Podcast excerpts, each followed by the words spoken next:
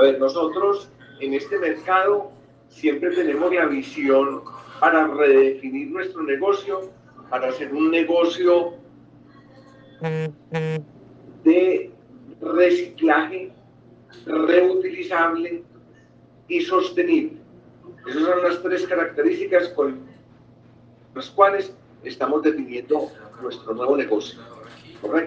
Obviamente entra a jugar un papel muy importante la economía circular, de cómo vamos a darle finalización a todo nuestro, a todo nuestro ciclo de vida, ¿correcto?